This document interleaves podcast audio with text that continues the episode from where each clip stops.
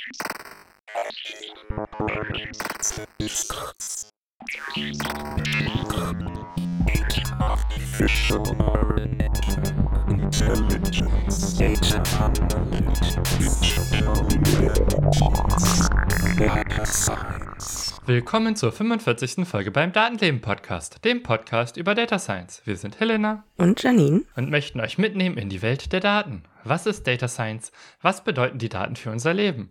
Woher kommen sie und wozu werden sie benutzt? Das sind alles Fragen, mit denen wir uns auseinandersetzen. Wer schon immer mehr über Daten und deren Effekt auf unser Leben wissen wollte, ist hier genau richtig. Genau, und dieses Mal sage ich willkommen zum traditionellen Jahresrückblick. Inzwischen immerhin schon der vierte, den wir hier machen. Und ich hoffe, er wird genauso gern gehört wie die ersten drei. Ah ja, wir fangen wieder ein bisschen damit an, für uns das Podcast-Jahr ein bisschen zu reflektieren. Natürlich auch nicht ohne den Schnelldurchlauf noch davor zu setzen mit den letzten Monaten. Das Jahr ist ja noch nicht ganz voll, aber aus organisatorischen Gründen bietet es sich gerade an, jetzt den Jahresrückblick schon zu machen. Und wir haben dann auch wieder einige Themen im Gepäck. Dazu gehören eben ein paar Daten zu unseren Folgen, Ranking, Feedback und ja, natürlich dann die Kernfrage, welche Data Science Themen waren dieses Jahr sehr dominant?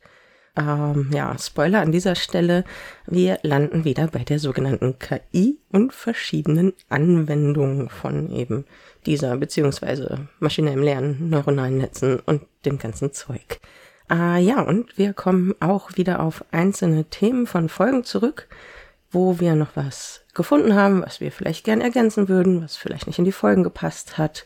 Ah, zum Beispiel ist das Thema Whisper hier nochmal zu nennen oder auch die Gartenvögel-Folge und äh, Drogen. Drogen wird es auch geben. so in etwa. Und ja, am Ende fragen wir uns dann natürlich wieder, was uns wohl im neuen Jahr erwarten wird.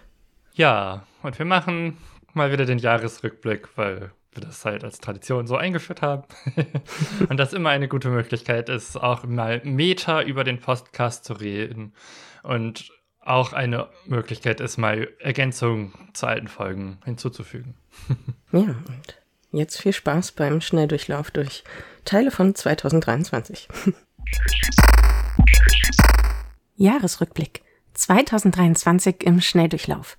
1. Januar. Die Grundversorgung mit Hartz IV, also das Arbeitslosengeld II, wird vom nicht wesentlich verbesserten neuen Bürgergeld abgelöst. 1. Januar in Kroatien. Der Euro wird zur offiziellen Währung. 8. Januar. In Brasilien demonstrieren Anhänger des früheren Präsidenten Bolsonaro gegen den neu gewählten Präsidenten Lula da Silva. Hunderte stürmen dabei für mehrere Stunden randalieren den Nationalkongress, das oberste Bundesgericht und den Regierungssitz in Brasilia. Nebenbemerkung. Der Sturm auf das Kapitol in Washington DC durch Anhänger von Donald Trump ereignete sich fast auf den Tag genau zwei Jahre zuvor am 6. Januar 2021. 11. Januar. Im rheinischen Braunkohlerevier beginnt die Polizei mit der Räumung des Dorfes Lützerath, das von Klimaaktivistinnen besetzt wurde, um die Förderung der Braunkohle an diesem Ort zu verhindern. 1. Februar. Über den USA wird ein großer chinesischer Beobachtungsballon gesichtet, der am 4. Februar von den USA abgeschossen wird, was zu diplomatischen Spannungen zwischen beiden Staaten führt. In den folgenden Tagen wurden auch noch weitere unbekannte Flugobjekte abgeschossen, die sich offenbar als Forschungsprojekte privater Unternehmen herausstellten. 3. Februar. Im Bundesstaat Ohio in den USA entgleist beim Ort East Palestine ein sehr langer Zug, der mit Chemikalien beladen war. Menschen mussten evakuiert werden und die Chemikalien wurden kontrolliert abgebrannt.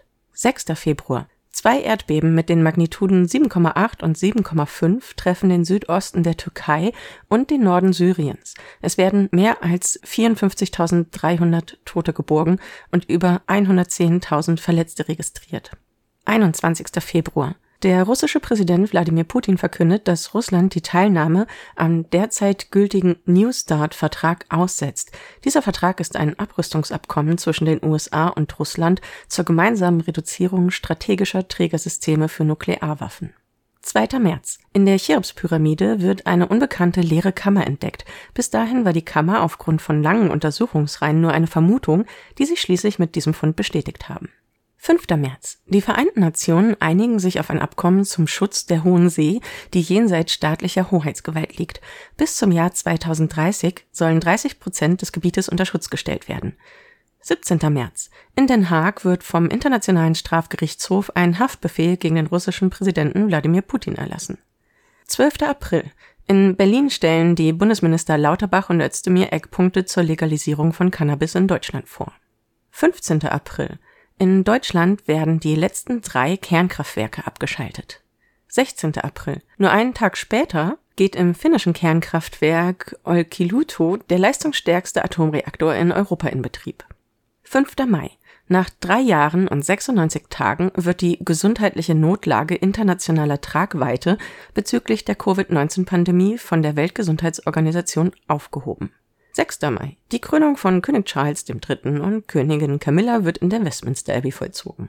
24. Mai. Die Generalstaatsanwaltschaft München leitet gegen sieben Mitglieder des Klimabündnisses Letzte Generation Ermittlungen ein. Es bestehe der Verdacht auf Bildung einer kriminellen Vereinigung. 6. Juni. In der Ukraine wird im Kontext des Krieges der Katschowka-Staudamm vermutlich durch eine Sprengung zerstört. Das zog gravierende Überschwemmungen nach sich. 12. Juni. Das Großmanöver Air Defender 23 beginnt. Mitgliedstaaten der NATO und weitere Staaten haben eine der größten Luftoperationsübungen durchgeführt, die schwerpunktmäßig im Luftraum der Bundesrepublik Deutschland stattfand. 18. Juni. Das Tiefseetauchboot namens Titan implodiert bei einer touristischen Tauchfahrt zum Wrack der Titanic. Zunächst wird eine aufwendige Suche gestartet, die Trümmerteile werden dann erst später entdeckt. Alle fünf Passagiere kamen ums Leben. Dieses Ereignis erregt große öffentliche Aufmerksamkeit, besonders in den sozialen Medien. 1. Juli. In Australien wird weltweit erstmals die Verschreibung von MDMA und Psilocybin zur Behandlung bestimmter psychischer Erkrankungen zugelassen. 1. Juli. In Deutschland wird der Skywalk Willingen eröffnet. Mit einer Länge von 665 Metern ist es die zweitlängste Fußgängerhängebrücke der Welt.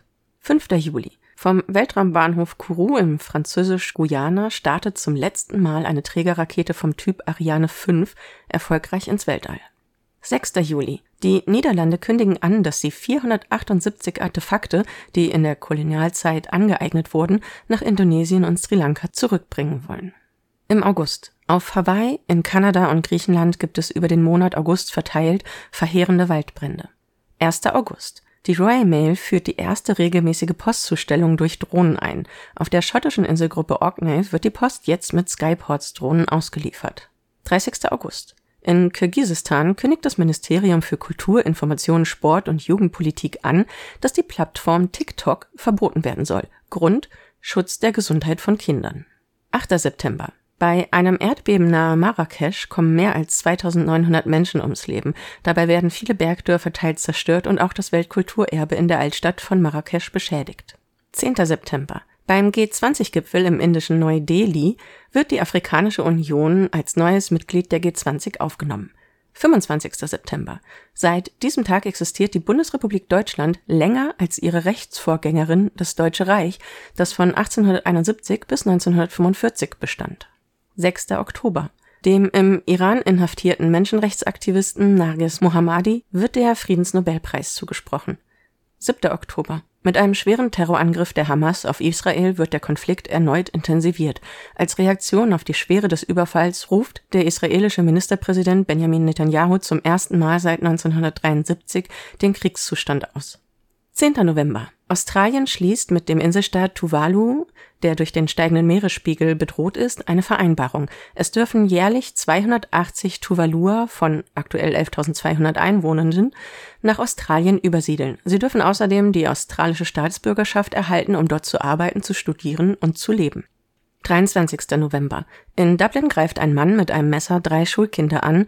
In der Folge randalieren 200 bis 300 Menschen in der Innenstadt, legen Feuer und plündern Geschäfte. Es kommt zu einem Großeinsatz der Polizei. Neben vier Sachbeschädigungen und verletzten Menschen gibt es zahlreiche Verhaftungen und 32 Anklagen. 6. Dezember. Die Bundestagsfraktion Die Linke löst sich auf. Dezember. Was uns sonst noch im Dezember erwartet, kann aufgrund der Linearität unserer Zeitwahrnehmung aktuell noch nicht gesagt werden. Erste Frage, erstes Thema. Wie sehen die Datenlebendaten für 2023 aus? Ähm, wir hatten letztes Jahr eine Prognose gemacht aufgrund der Daten, die wir erhoben hatten. 2020 mhm. war unser erstes Podcast-Jahr. Da hatten wir eine gewisse Datenmenge beziehungsweise Downloads im Jahr 2020, in den Monaten, in denen wir eben gepodcastet haben. Und haben dann mal geguckt für 2021, wie viel waren die Downloads da so im Verhältnis. Und es ist eine ganze Ecke gestiegen. Ähm, und auch 2022 ist wieder in etwa genauso viel Wachstum hinzugekommen, was die Downloadzahlen für das Podcast-Jahr anging. Also so die absoluten Zahlen quasi. Und naja, daraus hatten wir dann eine Prognose gemacht für das Jahr 2023 und einen ähnlichen Anstieg angenommen und das in eine kleine Grafik gezeichnet mit äh, einem schraffierten Balken für 2023 und das Ganze sah relativ linear aus. So, ähm, ja, das war dann unsere Prognose für dieses Jahr, dass das Wachstum genauso bleibt. Aber kurz gesagt, das ist nicht passiert. es ist auch nicht mehr geworden. Tatsächlich ist der Balken für 2023 zu diesem Zeitpunkt, wir machen die Aufnahme am 28. November schon, noch nicht so viel mehr wie die Jahre davor. Äh, also der Balken für 2023 ist tatsächlich gar nicht so viel größer als für 2022. Ihr findet die Grafiken auch, die aktualisierten, in den Show Notes übrigens. Ja, also das Wachstum ist nicht dabei geblieben. Unsere Prognose traf also nicht zu. Ja, gut. Kann sich ja noch ändern, weil dieser Jahresrückblick besonders beliebt ist. Ja, äh, der kann noch ein bisschen was machen. Und was aber ich ganz interessant finde, ist, dass äh, trotzdem andere Bereiche der Zahlen irgendwie doch ganz gut gestiegen sind. Also wir haben zwar irgendwie fast genauso viele Downloads wie letztes Jahr, aber dafür haben unsere Folgen, wenn sie erscheinen, jeweils mehr Downloads am ersten Tag als äh, letztes Jahr zum Beispiel. Das heißt also, ja, vielleicht bildet sich das Wachstum dieses Jahr anders ab, indem wir vielleicht einfach sagen können, wir haben äh, mehr Zuhörende gewonnen, die regelmäßig auch direkt in unsere neuen Folgen reinhören. Ja. ja, die zweite Grafik, die wir letztes Jahr gemacht haben, bezog sich auf die Downloads pro Tag. Da verhält sich das natürlich ganz ähnlich dann. Ich bin mal gespannt, wie sich das dann jetzt weiterentwickelt. Was die Ranglisten angeht von Folgen, gab es im Jahr 2023 ganz klare Favoriten. Ähm, überraschenderweise steht an Platz 1 eine Folge, die noch gar nicht so alt ist, nämlich die Folge 43, Perspektiven auf Data Science. Die hat die meisten Downloads dieses Jahr geholt, was die Folgen angeht. Und an Platz 2 steht tatsächlich, was mich auch überrascht, Graphentypen 2, Histogramme und Boxplots. und Platz 3 geht an Heuschnupfen. Also viele Grüße an die Mitleidenden da draußen, die diese Folge vielleicht deswegen gehört haben. Ja. Und was wir auch immer einmal angucken, sind die Gesamtdownloads über alle Jahre. Wir podcasten jetzt fast seit dreieinhalb Jahren.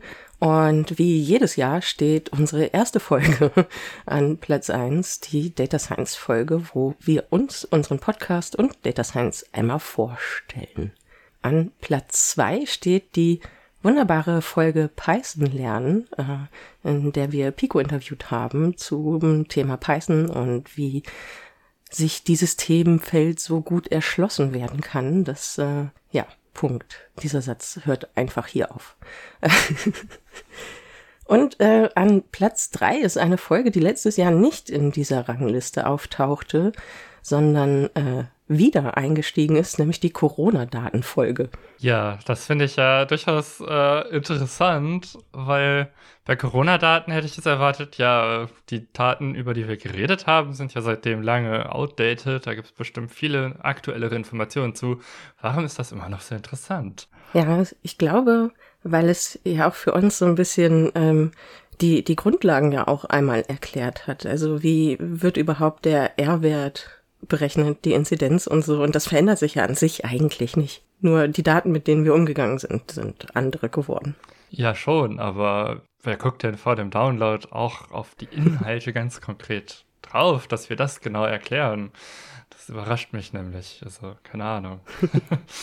ja, also ich gucke tatsächlich bei Podcast-Folgen vorher drauf, bevor ich die downloade. Also vorher in die Show Notes. Okay. Ja, weil ich ähm, vielen Podcasts gar nicht so unbedingt äh, bei jeder Folge dabei bin, sondern mir tatsächlich Themen aussuche und meinem Podcatcher auch verboten habe, Sachen sofort runterzuladen, die ich äh, abonniert habe. Und dann kann ich da sehr selektiv tatsächlich vorgehen. Vielleicht machen das Menschen auch so. Ja, vielleicht. Gut, dann ist eine Frage, die ich immer sehr mag. Was sind denn so unsere Lieblingsfolgen aus 2023? Helena, was war denn deine Lieblingsfolge von diesem Jahr? Ja, meine Lieblingsfolge in diesem Jahr war die über die Gartenvögel.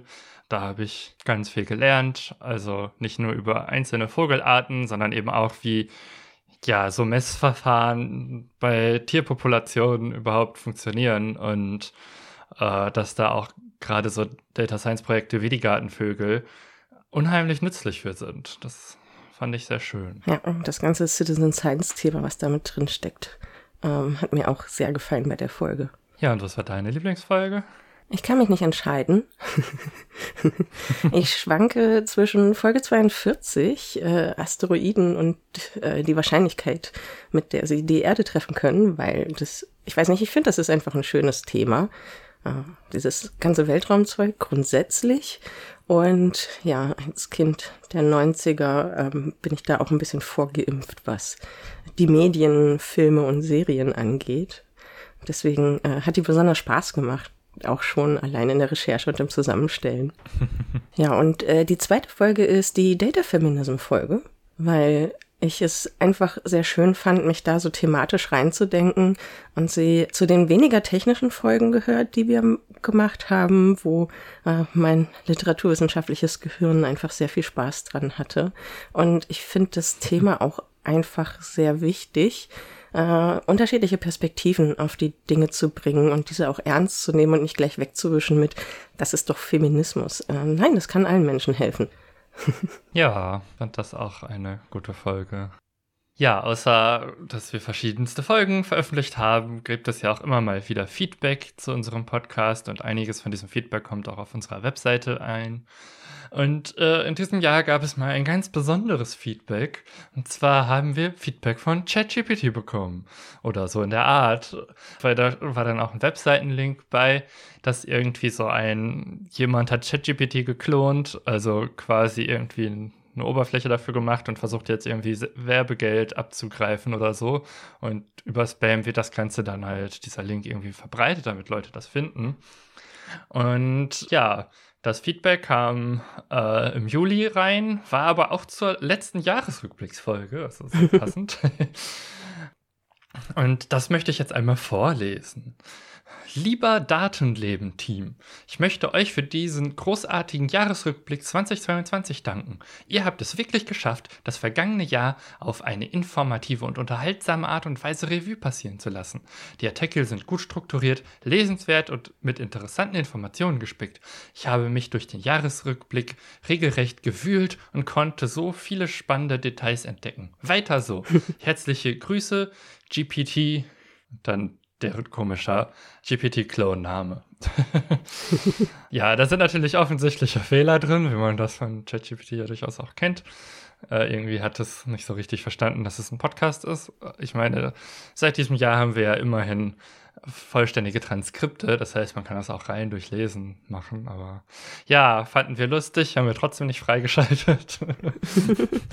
aber finde ich doch äh, ja, überraschend, dass man irgendwie, äh, wenn man so eine Webseite betreibt, unheimlich viel Spam kriegt. Und das ist das einzige Mal, ich meine, da steht jetzt sogar, dass es von irgendwie von ChatGPT oder ähnlichem gemacht ist drin. Aber alle anderer Spam passt ja überhaupt gar nicht. Da hat niemand irgendein GPT drauf gelassen oder ein Sprachmodell. Das ist immer wieder überraschend, dass das noch so unverbreitet ist. Obwohl das technisch doch mittlerweile so einfach sein sollte. Wobei unser Spamfilter gerade wieder ein bisschen besser funktioniert. Vielleicht kriegen wir es gerade nur nicht mit.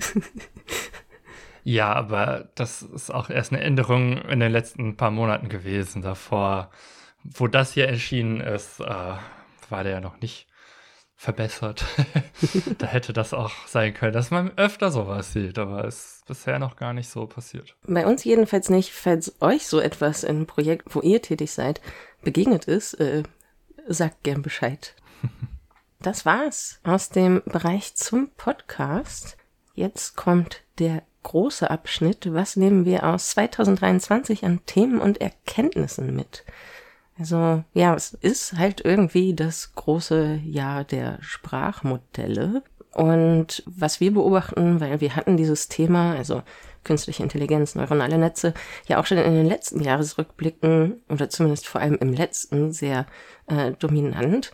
Und äh, so, so langsam haben wir zumindest das Gefühl, das war so ein bisschen eine Erkenntnis, das Umgehen damit hat sich jetzt so ein bisschen verschoben von, das gibt es jetzt, das ist da, damit äh, spielen alle einmal rum, zu damit arbeiten wir jetzt wirklich produktiv, also in unserem Alltag, teilweise auch im Beruf, hört man ja auch immer wieder.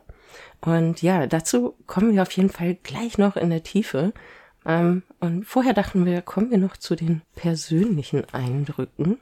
Ja, ich fange einfach mal an. Und weil ich nicht wusste, was ich machen soll, greife ich äh, mein Thema vom letzten Jahr auf.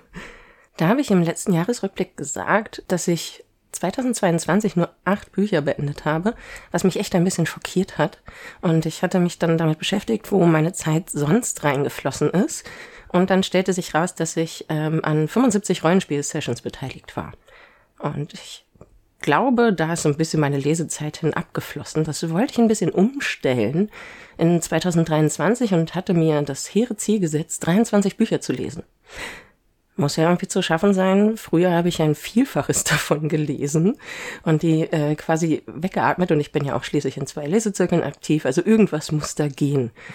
naja, die harte Realität und meine Erkenntnis damit für dieses Jahr, das sich allein vorzunehmen und zu wünschen oder gerne mal wieder zu machen, reicht nicht. Ich habe tatsächlich zum jetzigen Stand exakt acht Bücher wieder beendet was eigentlich genauso viele wie letztes Jahr sind, aber ich habe mehrere fast beendete Bücher. Ja, dann hast du ja noch die Chance, dass das klappt, noch mehr zu beenden. Genau, es werden definitiv keine 23 werden, aber ich habe bis Ende des Jahres noch Zeit, wenigstens drei Bücher zu beenden.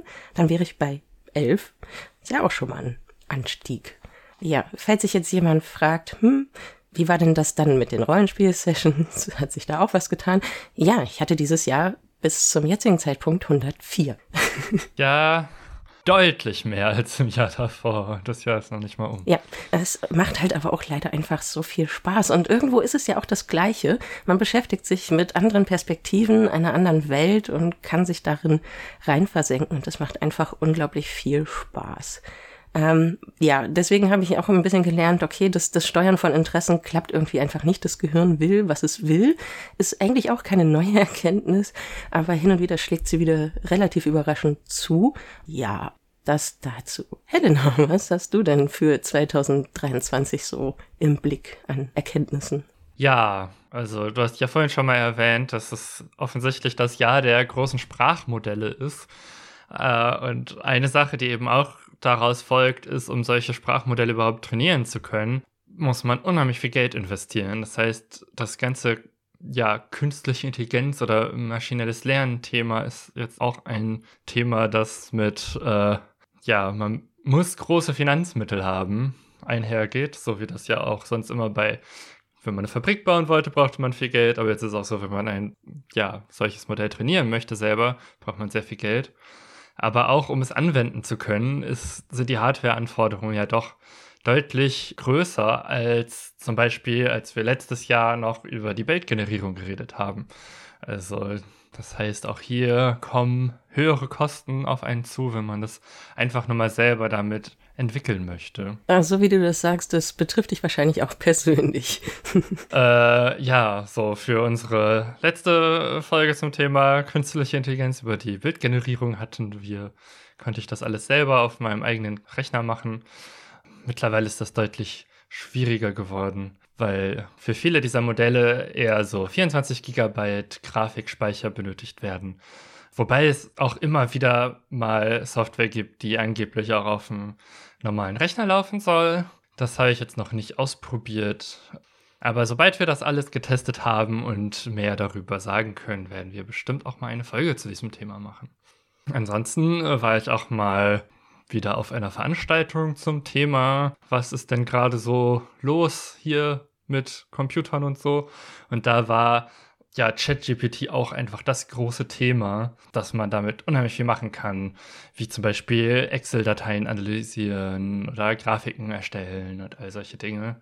Das sind natürlich dann Features, die der kostenpflichtigen Version vorbehalten sind. Und ChatGPT ist mit irgendwie 20 Euro im Monat doch relativ teuer dafür, dass man vielleicht mal nur ein bisschen damit rumspielen möchte. Äh, es gibt allerdings ja auch die kostenfreie Version. Und ja, eine Sache, die auch mir aufgefallen ist bei so einer Veranstaltung, ist, ja, die Wörter, mit denen man irgendwie so Data Science Anwendungen bewirbt, haben sich doch stark geändert. Also Niemand hat je das Wort Big Data noch benutzt. Das war vor einigen Jahren das große Ding.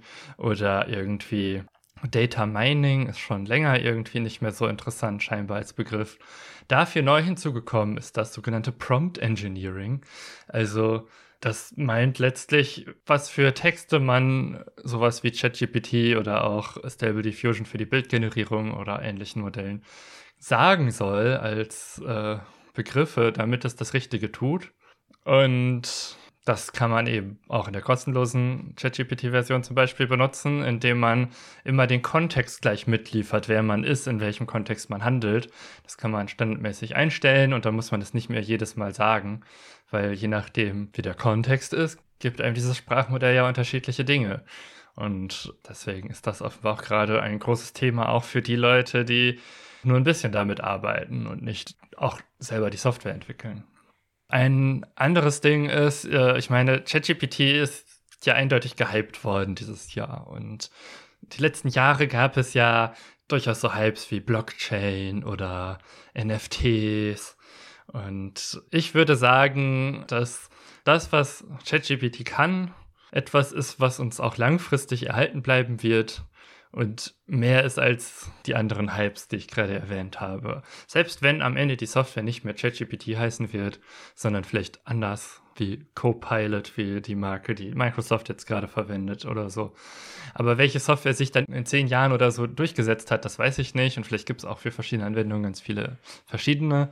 Aber die zugrunde liegende Technologie würde ich schon erwarten, bleibt vorhanden und wird unser aller Leben weiterhin in irgendeiner Form beeinflussen. Ja, das glaube ich auch. Also es gibt Kritikpunkte, die man daran definitiv üben kann und soll und auch nicht aus den Augen verlieren sollte, aber im Wesentlichen existiert es und wird benutzt und allein deswegen ist es schon wichtig, sich damit zu beschäftigen, was es ist, wie es funktioniert und so weiter. Ja, ähm, dann kommen wir doch mal gleich rüber zu den konkreten Data Science Themen 2023 und fangen mit der Bildgenerierung an. Was hast du denn dazu noch hinzuzufügen? Ja, genau. Und in der Folge ging es insbesondere um Stable Diffusion, was eine Software ist, die man eben auch auf dem eigenen Rechner kostenfrei einsetzen kann.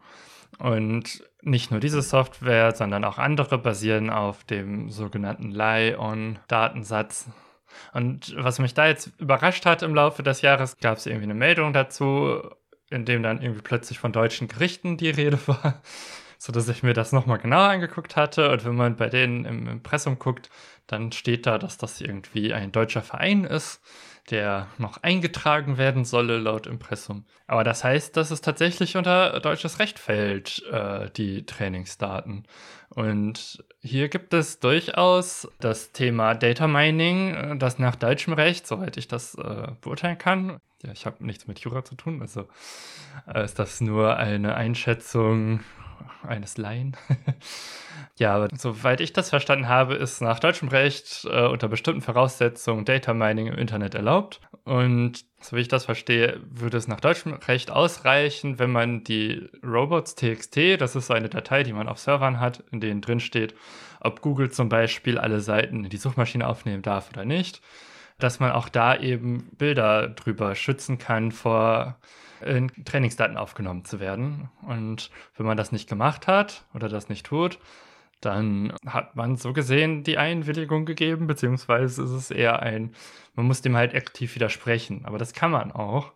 Bin mal gespannt, was jetzt in Bezug auf die Copyright-Klagen, die es da gibt, herauskommt. Und wenn es dann irgendwelche Urteile gibt, werden wir sicherlich in einem der nächsten Jahresrückblicke auch nochmal drüber reden. ja. Und was ich auch gesehen habe, ist, es gibt die Malsoftware Krita. Das ist so eine Software, mit der man, wenn man digital malen möchte am Computer, gut arbeiten kann. Die ist auch äh, Open Source und kann einfach heruntergeladen werden. Dafür gibt es jetzt eine Stable Diffusion Integration. Das heißt, man kann sich Stable Diffusion dann entweder auf dem eigenen Rechner laufen lassen, notfalls kann man das aber auch über die Cloud machen und das anbinden und darüber lassen sich dann ja Elemente von Bildern, die man selber gemalt hat, im eigenen Stil anpassen. Also, dass dann irgendwie Teile geändert werden sollen oder ja, all die Dinge, die Stable Diffusion halt so kann äh, mittlerweile. Also, wenn man ein Bild gemalt hat äh, oder skizziert hat, dass man das dann generieren lassen soll, dass es dann ausgemalt wird. Ja, dass Details hinzugefügt werden sollen, wenn man an manchen Stellen mehr Details haben möchte. Solche Sachen lassen sich damit machen. Und das betrifft jetzt nicht nur diese Software, Krita, sondern eben auch die ganzen Adobe-Programme wie Photoshop, die jetzt sehr viele von diesen KI-Tools drin haben, mit denen sich Bilder bearbeiten lassen. Das heißt, auf der einen Seite wurden jetzt für solche Trainingsdaten Daten von Künstlern teilweise ungerechtfertigterweise genutzt, ohne dass sie das wollten. Auf der anderen Seite können jetzt viele Künstler auch einfach damit arbeiten, ohne dass es alles generiert ist, sondern nur Teile vielleicht ein bisschen vereinfacht werden dadurch. Gerade bei der Fotobearbeitung gehe ich mal davon aus, dass das auch äh, dauerhaft genutzt werden wird wenn man jetzt irgendwie einen schönen Strand fotografiert und die Leute rauseditiert haben möchte und oder den Müll. Das kann ich mir auch vorstellen. Ja, kommen wir mal von Bildern zur Sprache. Wir haben Whisper angefangen zu benutzen. Und zwar Stich letzte Jahresrückblicksfolge, also Folge 34, das war die erste, haben wir unsere Audiodateien, unsere Podcast-Folgen eben Whisper zugeworfen, was Helena auf ihrem Server installiert hat, um eben unsere Folgen komplett zu transkribieren in der Hoffnung, damit auch eben so ein bisschen Barrieren abzubauen, beziehungsweise Inhalte leichter zugänglich zu machen. Ähm, Whisper ist etwas, das auch durch OpenAI entwickelt wurde.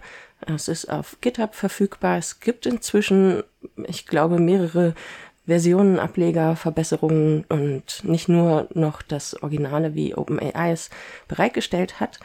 Im Sommer hatten wir schon mal eine Folge gemacht mit einem Fazit, was uns bisher so aufgefallen ist, ähm, wie so das Experiment bisher für uns gelaufen ist. Das war Folge 40. Wie nutzen wir Whisper für Transkripte? Und da hatten wir kurz zusammengefasst so das Fazit, dass im Vergleich zu den selbst angefertigten Shownotes, die recht ausführlich mit Stichpunkten bestückt waren, ähm, hat uns das schon enorm Zeit gespart. Äh, es hatte allerdings auch Grenzen. Wir haben so ein kleines Experiment gemacht und Menschen äh, auch Stellen transkribieren lassen und das miteinander verglichen. Äh, was Menschen vor allem tun, ist auch Emotionen abbilden in Transkripten, haben wir dabei festgestellt. Also quasi Metadaten zum reinen Text mit aufgeführt, wie wenn eine von uns gelacht hat oder ähnliche Stellen. Und ähm, was auch die Menschen gemacht haben, was Whisper noch nicht gemacht hat, war in Sprechende zu unterteilen, also vorzuschreiben, wer was gesagt hat. So, das waren so die Sachen, die uns aufgefallen waren, die Whisper nicht tat. Ich habe jetzt letztens mal mit einer anderen Whisper-Installation, die auf einem Windows-Rechner lief und für die Grafikkarte optimiert war und nicht auf einem anderen Speicher lief, eine Folge transkribiert und da ist mir etwas aufgefallen. Bisher war es immer so bei Helenas Installation, dass ähm, die Gender Gaps, die wir sprechen, mit einem Binnen-I markiert waren. Und bei der letzten Transkription auf dem anderen Rechner habe ich dann erstmals das Sternchen als Gender Gap gefunden und auch erste Versuche, die Sprechenden voneinander zu unterscheiden. Ich weiß zwar nicht, warum wir Siebert und Dominik heißen. ja, Sprechende werden unterschieden, aber mit völlig erfundenen Namen. Ja, manchmal auch nur mit den Buchstaben als Abkürzung. Und ja, das war auf jeden Fall sehr interessant. Es hat auch nicht an allen Stellen funktioniert, es tauchte einfach random im Text auf. Aber ich nehme das mal als Zeichen dafür, dass es anfängt, auch bei Whisper äh, die Stimmen tatsächlich zu unterscheiden und dass sich das dann vielleicht noch ausbaut und demnächst besser funktionieren wird. Ja, aber so wie das bisher von den Trainingsdaten her funktioniert, ist es ja doch eher so, dass es einfach Text versus Tonaufnahme im Training verwendet. Und das Risiko, was ich da sehe, ist, naja, Leute wie wir und andere auch schreiben halt die Namen noch zusätzlich davor bei dem Transkript. Aber diese Information steht ja nirgendwo in dem Ton. Und bis, bis raus hat, dass die Namen vielleicht doch im Ton existiert haben oder dass man die vielleicht extern zufüttern sollte, ich glaube, da müssten die auch die Software umbauen und nicht nur das mit Modellen das trainieren. Ja, also ich kann mir dann vorstellen, dass man vielleicht so, so Angaben macht. Zum Beispiel, wenn ich Whisper starte und sage, transkribiere diese Folge, sage ich auch, gib mir übrigens bitte aus, äh, wie lang es gedauert hat, das zu transkribieren. Und dann kann ja auch dazu gesagt werden, zwei sprechende Speaker, eins Name sowieso, Speaker 2 sowieso. Also es kann ja in den, in den Befehl Whisper auszuführen durchaus mit rein. Aber interessant wäre auf jeden Fall erstmal, das überhaupt sauber hinzukriegen. Auch wenn wir dann Siebert und Dominik heißen, dann kann ich das mit Search and Replace trotzdem recht zügig ändern.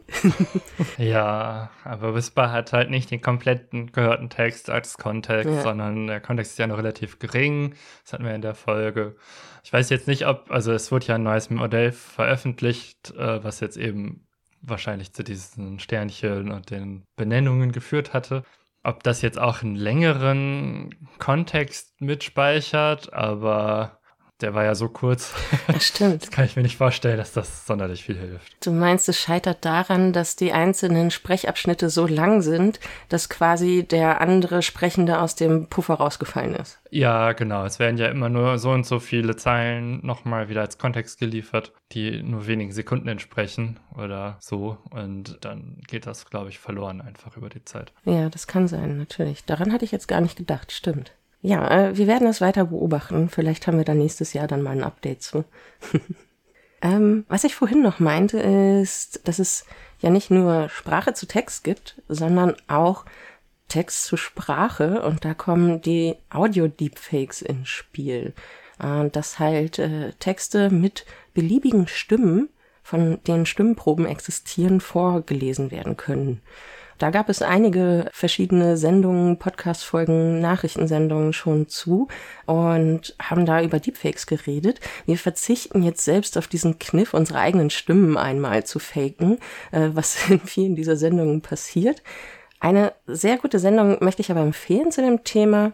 Das fand ich, war die Folge Deepfake bei Anruf Klon von 11KM zu finden in der ARD Audiothek.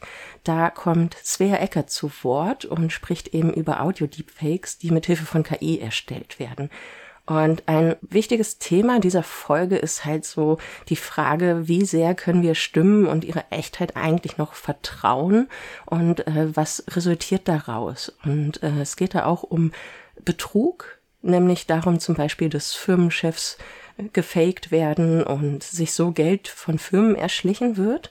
Aber solche Fakes können uns auch im kleinen und im privaten Raum betreffen, wenn wir zum Beispiel an diese ganzen Enkeltrick- oder Schockanrufe denken.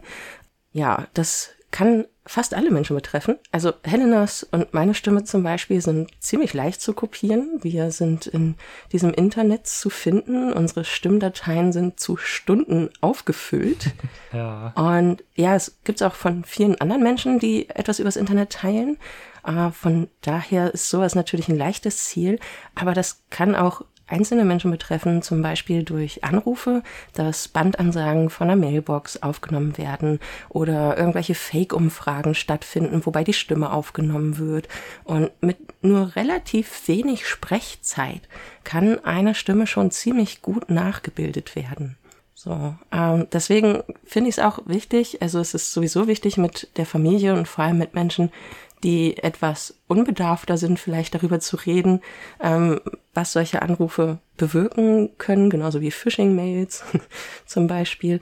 Aber ja, da vielleicht, ja, Vertrauen ist halt schwierig geworden dadurch und Eventuell wäre es an der Zeit, mit einzelnen Menschen vielleicht so eine Art Codewort abzusprechen, äh, womit sie checken können, gerade bei so Schockanrufen wie ich hatte einen Autounfall, habe Fahrerflucht begangen oder ich wurde verhaftet oder ich brauche Geld.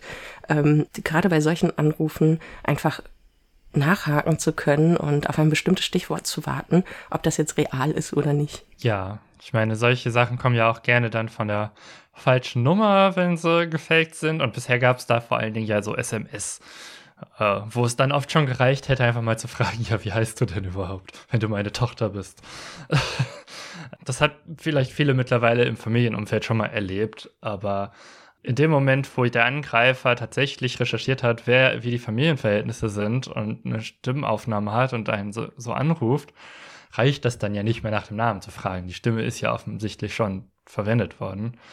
Und ja, man kann nur davon ausgehen, dass diese Art von Betrug immer häufiger wird. Ja. Und auch einfach ins Blaue hinein. Also ob sich die Menschen vorher wirklich informieren oder nicht. Es ist ein leichtes, eine Stimme aufzunehmen, einen Text zu generieren und zu gucken, ob es zufällig passt. Also ja, es muss noch nicht mal sehr ausgefeilt sein. Und der Moment, auf den gezählt wird, ist ja auch das Schocken und das Überrennen mit Informationen zu einer Handlung zu drängen und so. Also ja, schon wichtig, mit Menschen darüber zu reden, was inzwischen möglich ist, finde ich. Ja. Ja, was inzwischen möglich ist. ja, ich will nochmal auf das Thema ChatGPT zurückkommen. Also letztes Jahr 2022 hatten wir so als Jahr der Bildgenerierungsmaschinen gesehen. Und 2023 ist jetzt eindeutig das Jahr der großen Sprachmodelle und das GPT-Modell ist eins davon. Und das gibt es eigentlich auch schon seit mehreren Jahren. So GPT-3, was so die Grundlage von ChatGPT dann war, haben wir schon im Jahresrückblick 2020 erwähnt. Aber es war halt nicht einfach zugänglich und nicht leicht zu benutzen. Und ChatGPT wurde ja auch schon im letzten Jahr, Ende November, veröffentlicht. So, das ist dann auch schon im letzten Jahresrückblick Erwähnung fand. Ja, und seitdem ist einiges passiert. Insbesondere gibt es seit Februar dann eben auch die kostenpflichtige Version. Am Anfang war das ja nur eine Demo, wo jede Person irgendwie teilnehmen konnte.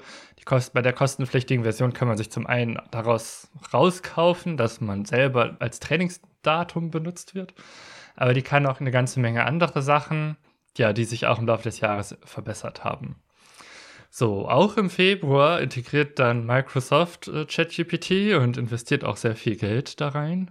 Und es wird dann in die Suchmaschine Bing in, äh, also die Suchmaschine von Microsoft heißt Bing und da wird ChatGPT integriert und nennt sich dann auch Bing Chat. Ja, am 23. Februar veröffentlicht Meta, das ist die Firma, die früher mal Facebook hieß und jetzt Facebook unter anderem noch betreibt, sowie WhatsApp und Instagram, die veröffentlichen das Modell Lama. Lama ist letztlich auch von Large Language Model inspiriert als Name, also LLM ist so die Abkürzung typischerweise. Und äh, hier ist das Besondere, dass das Modell geleakt wird. Also sie veröffentlichen das Modell an sich, aber wie das dann trainiert, äh, welche Werte man wo eintragen muss, war eigentlich geheim. Das wird aber geleakt innerhalb der ersten Woche und äh, ist seitdem die Basis für viele Open Source Large Language Models. Äh, und das ist insofern interessant, als dass eine Sache, die eben bei dieser ganzen künstlichen Intelligenz eine Rolle spielt, ist, wenn man erstmal einen Trainingsstand hat und ein Modell, dann kann man von da aus weiterarbeiten und muss nicht mehr alle Ressourcen haben, die man vorher investiert hat. Und deswegen war eben dieses Lama sehr nützlich für viele Leute, um eigene Modelle und eigene Entwicklungen anfangen zu können. Ja, am 14. März wurde dann GPT-4 veröffentlicht, also die neueste Version, die sich allerdings nur über die Bezahlvariante von ChatGPT nutzen lässt. Und auch im März, am 21. März zeigt Google dann das erste Mal BART, was so die Konkurrenz zu ChatGPT äh, sein soll. Im Juni haben dann zwei Anwälte äh, zugegeben in den USA, dass sie ChatGPT für eine Verteidigung in einem Fall verwendet haben. Äh, und in diesem Verteidigungsschriftsatz wurden verschiedene nicht existente Fälle als Referenz von ChatGPT halluziniert. das ja machte dann große Schlagzeilen und zeigt einfach nochmal, wie unzuverlässig ChatGPT auch sein kann. Ja, beziehungsweise nicht wie unzuverlässig, sondern was es einem vorgaukelt. Ja, wenn man zu sehr bedrängt, dann erfindet es einfach Dinge, die nicht stimmen. Und das ist ja durchaus etwas, was alle, die das schon mal ausprobiert haben, auch erlebt haben. Es ist auf der einen Seite sehr nützlich, auf der anderen Seite darf man dem auch nicht alles glauben. Im September bekam ChatGPT dann die Möglichkeit zu sprechen. Also es gab ja vorher schon so Assistenten wie Siri und Alexa, die geredet haben, die ja auch eingeschränkt nützlich waren. Jetzt kann ChatGPT sowas in der Art auch. Man kann jetzt Fragen per Wort äh, stellen und kriegt dann auch eine Antwort. Und letztlich werden auch solche Sachen wie eben Siri und Alexa durch solche Sprachmodelle langfristig sicherlich auch verbessert werden. Ja, man kann ChatGPT jetzt auch Fotos zeigen und Fragen zu Teilen des Fotos stellen. Also es ist jetzt nicht mehr nur rein Sprache, sondern die haben eben auch die Bildmodelle da rein integriert. Das wird inzwischen auch schon zum verbesserten Shopping-Erlebnis im Internet benutzt, in dem äh, Fotos von Produkten äh, geteilt werden können und die KI-Suchmaschine sagt einem dann, wo man das zu welchem Preis bekommt. Echt? Ja. Das kann ja dann eigentlich nicht ChatGPT sein, weil die auch in der Bezahlvariante jetzt nicht die neuesten Infos haben. Nee, das äh, läuft, glaube ich, tatsächlich. Wo habe ich das letztens gesehen? Ähm, ja, ich meine, Google macht dafür Werbung oder so.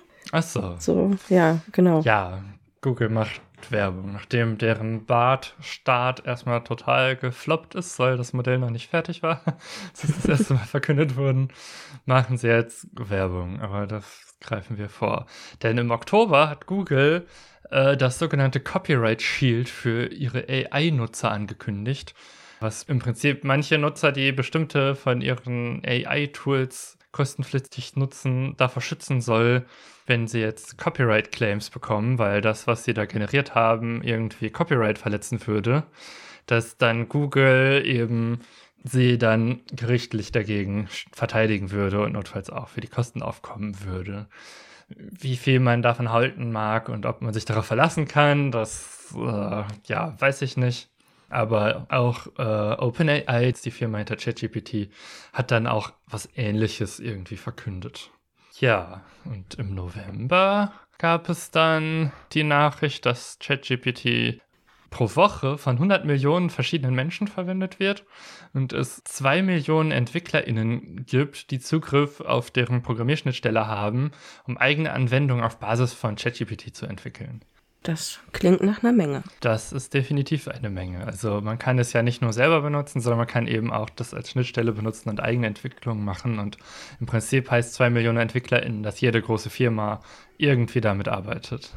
Ja, was auch im November passiert ist, ist dann, dass die bei OpenAI, die Firma hinter ChatGPT, erst die Führungsriege rausgekegelt wurde, also deren Chef. Inzwischen wurde er wieder eingestellt. äh, keine Ahnung. Also ich meinte ja schon, wer weiß, ob es OpenAI und ChatGPT in zehn Jahren noch in dieser Form gibt und ob die dann immer noch die Position haben, die sie jetzt haben als ja Innovator und Marktführer. Wer weiß das schon? Solche Machtkämpfe innerhalb einer Firma können natürlich genau das auch langfristig verhindern, weil das Vertrauen schwindet. Wer weiß. War auf jeden Fall einiges Chaos im November um die Firma. Ja, was im Dezember passieren wird, das wissen wir jetzt noch nicht. Man darf gespannt sein, wo das alles hinführt. Oh, Moment. Ich habe da noch was zu. Genau. Es ist nämlich zum Beispiel auch Stand 27.11. zu einem Abkommen zum Schutz vor KI-Missbrauch geschlossen wurden. Und zwar ist es ein internationales Abkommen, in dem sich 18 Länder, darunter auch Deutschland, dazu entschlossen haben, für mehr Kontrolle von Anbietern von KI Modellen zu sorgen. Allerdings ist das natürlich mal wieder so eine Art Resolution. Das ist eine recht unverbindliche Geschichte. Es ist äh, eine Absichtserklärung. Und es gab ja auch in diesem Jahr einige Länder schon, die die Nutzung zum Beispiel von ChatGPT in ihrer Entscheidungsdomäne untersagt haben. Also ja, da wird sicher auch noch einiges passieren. Und man darf gespannt sein, wie sich das entwickelt. Ja.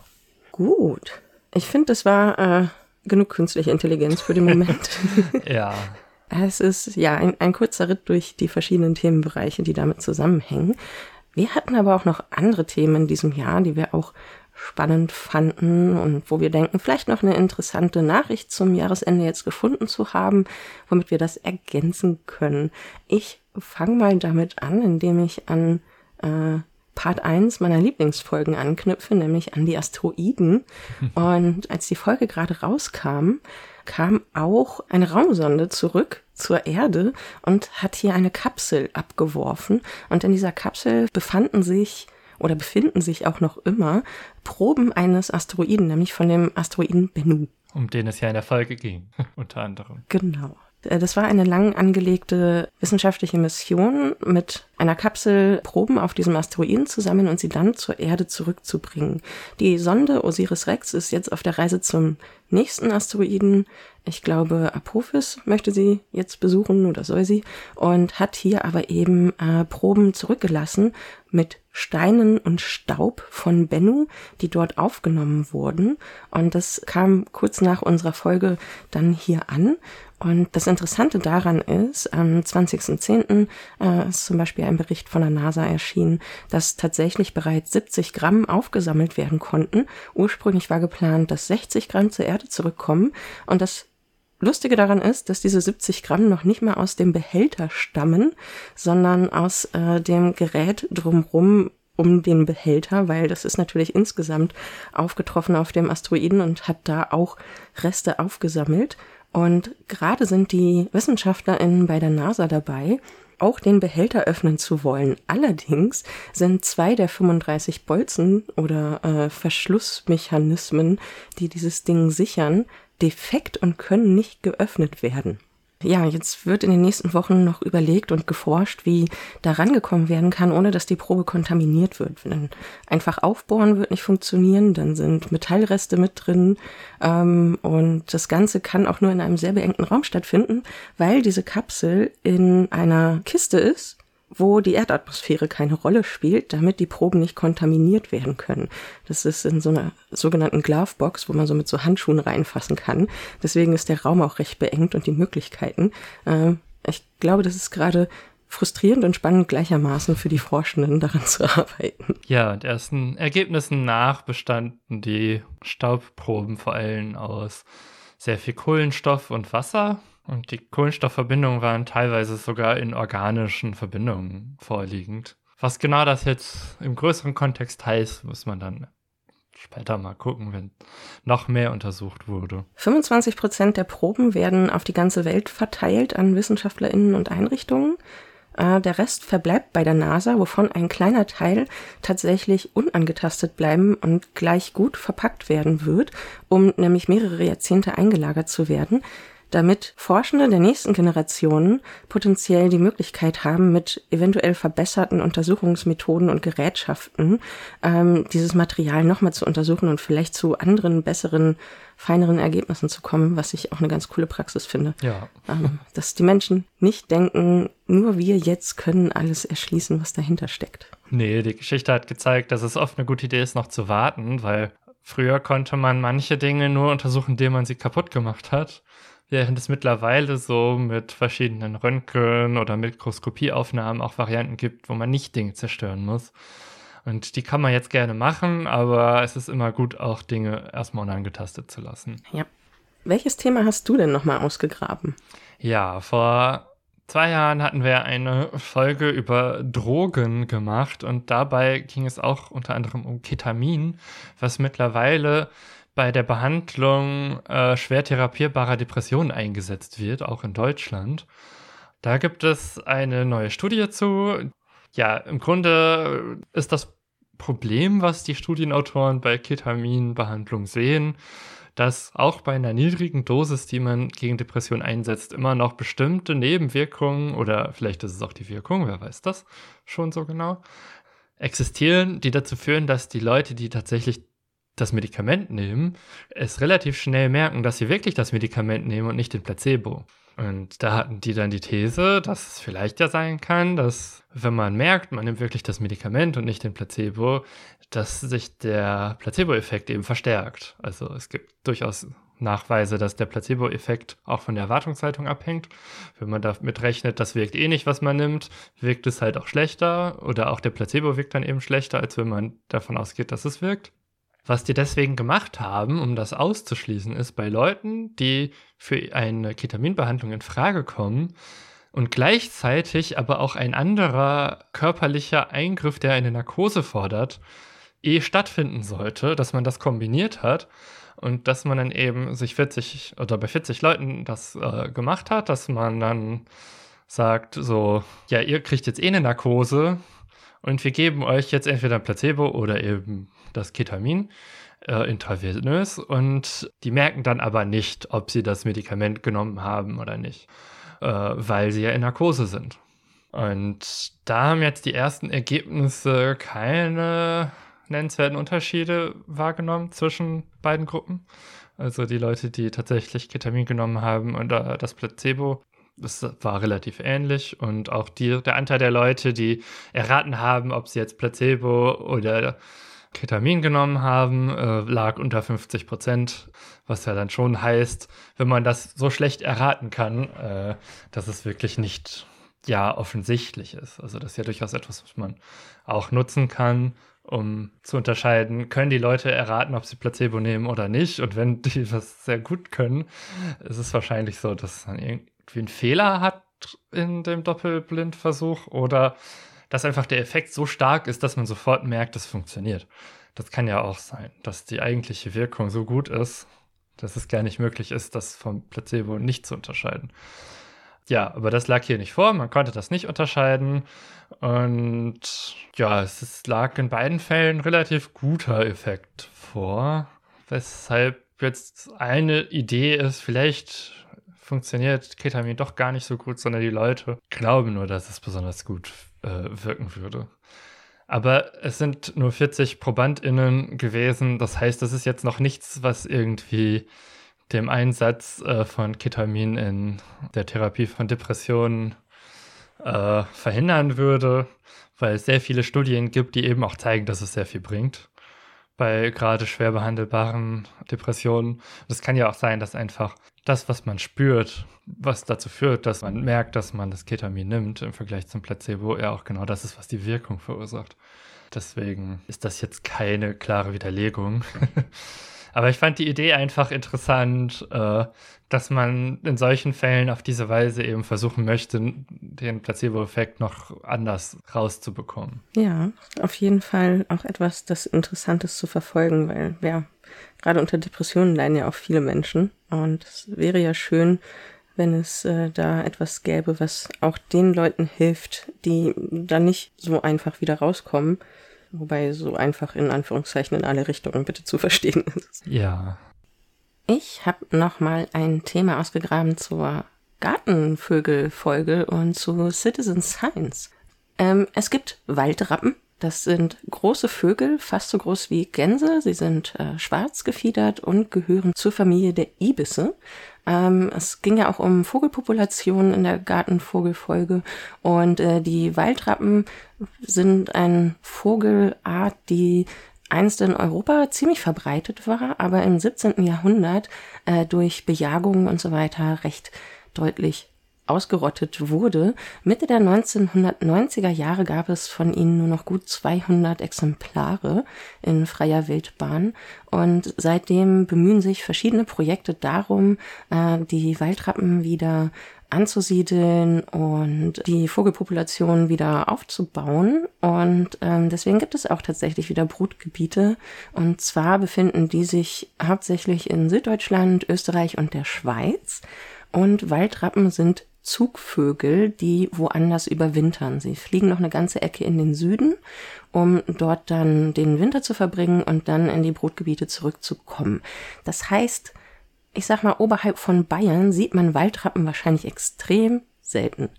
Die Vögel sind auch besendert und ähm, werden beobachtet. Man kann auch mit einer App das Live-Tracking für die besenderten Vögel verfolgen.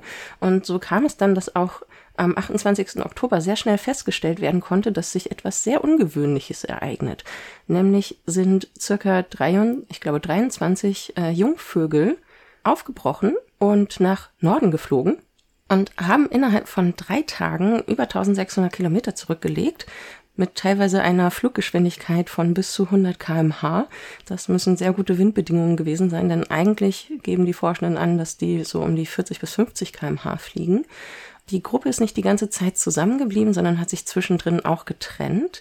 Und gerade deswegen haben die Menschen aus den äh, Waldrapp-Projekten auch dazu aufgerufen, Vogelbeobachtungen zu melden und auch gegebenenfalls mit äh, Bildern zu belegen, um zu zeigen, wo die Vögel sind. Es sind einzelne Gruppen unterwegs gewesen, wo auch nicht besenderte Vögel dabei waren, wo dann halt sehr unklar war, wo die hinfliegen, was die machen. Und ja, wie sich vorgestellt werden kann, hier wird so langsam Winter. Aktuell liegt hier gerade zum Beispiel ein bisschen Schnee. Und irgendwann sollten die Vögel eigentlich in den Süden und sind jetzt tatsächlich bis Schweden geflogen, einige von ihnen.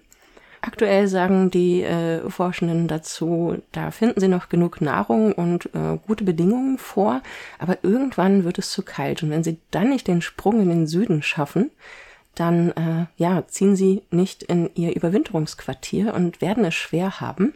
Deswegen war es besonders wichtig, da Meldungen zu bekommen. Und es gibt auch einige Fotos jetzt von den Vögeln in Schweden, was ganz cool ist, sich auch mal anzugucken, weil eigentlich sind die echt ziemlich hübsch. Und ja, das Ding ist nämlich, dass die Jungvögel teilweise selbst noch nie ins Überwinterungsgebiet geflogen sind.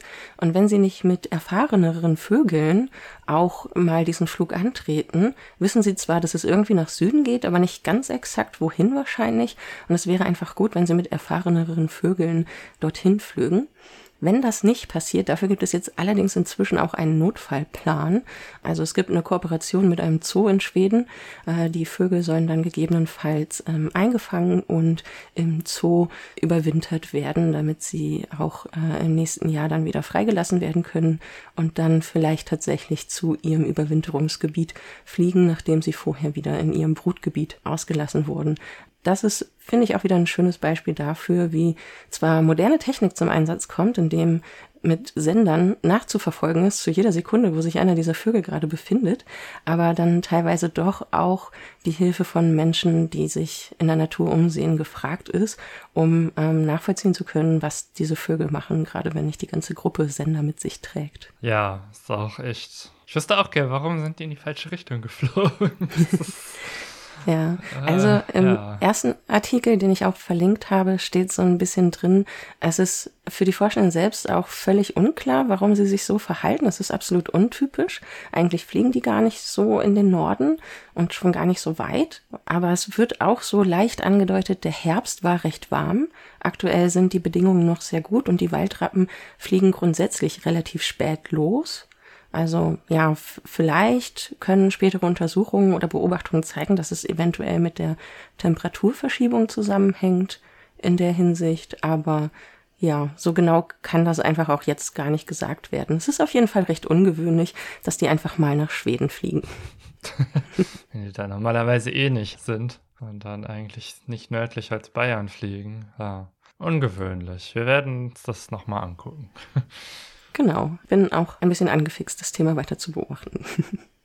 Damit haben wir es eigentlich für dieses Jahr, um das mal so brachial zusammenzuzurren. Äh, die letzte Frage ist eigentlich, was erwartet uns wohl im Jahr 2024? Ja, eine Sache, die ich jetzt gerade so beobachte und wahrscheinlich auch im Jahr 2024 wohl noch gelten wird, ist, ist, dass die Relevanz vom ehemaligen Twitter wohl weiterhin irgendwie noch gegeben sein wird, weil es immer mal wieder ja Nachrichtensituationen gibt, wo ich doch, doch in der internationalen Presse oft Zitate von Twitter dann noch lese, also ehemals Twitter. Während es in Deutschland eigentlich quasi ja ausstirbt äh, und sich immer mehr davon zurückziehen, wie auch dieser Podcast. ist ja. auch schon nicht mehr. Ja, dann würde ich erwarten, dass sich die Anwendung von sowas wie den Sprachmodellen und der Bildgenerierung weiter herauskristallisieren wird. Also, dass es einige Situationen gibt, wo das komplett sinnlos ist, wo man jetzt versucht, damit zu arbeiten, wird es sicherlich geben, aber auch Dinge, wo es sehr nützlich äh, sich herausstellt. Ja, also ich würde zumindest für mich für 2024 sagen, so äh, welches Thema mich da auch so ein bisschen mehr erwartet oder wo ich auch wieder mehr Augenmerk drauf lenken will, ist das Klimathema. weil ich einfach merke, dass ich da gerade komplett den Anschluss verloren habe. Also öfter sehe ich so einzelne Berichte auftauchen, die jetzt zum Beispiel sagen, ähm, ich glaube, der Oktober war der wärmste Oktober seit 125.000 Jahren ähm, und solche Dinge. Und das sind aktuell nur noch so, so Lichtblitze von einem Thema, das so groß geworden ist, dass es fast nur noch Hintergrundrauschen ist. Und da würde ich also von mir selbst einmal erwarten, dass äh, ich da wieder mehr hingucke. Und zum anderen glaube ich aber auch, dass das noch dringender werden wird und auch so Projekte vielleicht mehr in den Fokus rücken müssen, ähm, die Sachen voranbringen und nicht sowas wie die Wirtschaft beschwert sich, dass die Klimamaßnahmen die Wirtschaft kaputt machen. Aber was will die Wirtschaft denn noch wirtschaften, wenn die Welt nicht mehr da ist? Ich verstehe es nicht. Aber vielleicht denke ich da auch einfach nicht so sehr in Dimensionen des Geldes. Ähm, ja, also ich, ich würde erwarten, dass das Klimathema auch politisch nochmal wieder schwieriger wird und mir erhoffen, dass mehr gute Dinge passieren. Flächenversiegelung aufbrechen. Dinge. Ja, wir werden sehen. Mehr Petitionen. das bringt ja nur was, wenn auch was daraus folgt. Genau das. Und wenn dann so Sachen wie das 49-Euro-Ticket wieder zur Diskussion stehen und Mobilität wieder auf den Individualverkehr zurückgezwungen wird oder wieder eingeschränkt wird, ja. Ja, wir werden sehen, was passiert. Ja, kommen wir zum Fazit dieser Folge. Ich meine, es ist ein Jahresrückblick. Es ist viel passiert in 2023. Ja. Äh, und vor allen Dingen ist sehr viel im Bereich der großen Sprachmodelle passiert und ja. Und vieles anderes auf der Welt, was äh, in dem Schnelldurchlauf in unserem Einspieler zu hören war. Ähm, einige Themen haben in diesem Jahresrückblick so gar nicht Platz gefunden. Das liegt aber auch daran, weil wir uns thematisch natürlich sehr fokussieren und äh, deswegen bestimmte Teile der Welt auch uns herausnehmen, auszuklammern, weil das einfach nicht unser Thema hier ist. Deswegen möchte ich nur einmal sagen, kommt alle gut durch das nächste Jahr, auf das viele Dinge besser werden. Ja, und wenn wir dann im neuen Jahr sind und es dann darum geht, welche Folge wir zuerst machen, da haben wir uns überlegt, wollen wir uns mal ein paar Statistiken zum Thema Kaffee angucken. Das heißt, äh, ja, wir gucken uns an, wie sich so der Kaffeekonsum über die Jahre entwickelt hat und vielleicht noch das eine oder andere mehr. Ja, ich freue mich auf das ein oder andere mehr. Ja, und wenn ihr uns im nächsten Jahr auch wieder begleiten möchtet und unsere Folgen nicht verpassen wollt, dann folgt uns doch auf Mastodon unter datenleben.podcast.social oder besucht uns auf unserer Webseite datenleben.de. Hinterlasst uns gerne Feedback, damit das nicht ChatGPT oder irgendein anderer Textdienst übernehmen muss. Denn über richtiges, echtes Feedback freuen wir uns immer sehr. Äh, ihr könnt uns da Kommentare posten und könnt uns aber außerdem auch als Data Scientist buchen für Analysen und Projekte. Und falls ihr Fragen oder Themen habt, uns auch immer anschreiben. Ja, dann bleibt mir nur noch für eure Aufmerksamkeit zu danken und bis zum nächsten Mal. Ciao. Tschüss.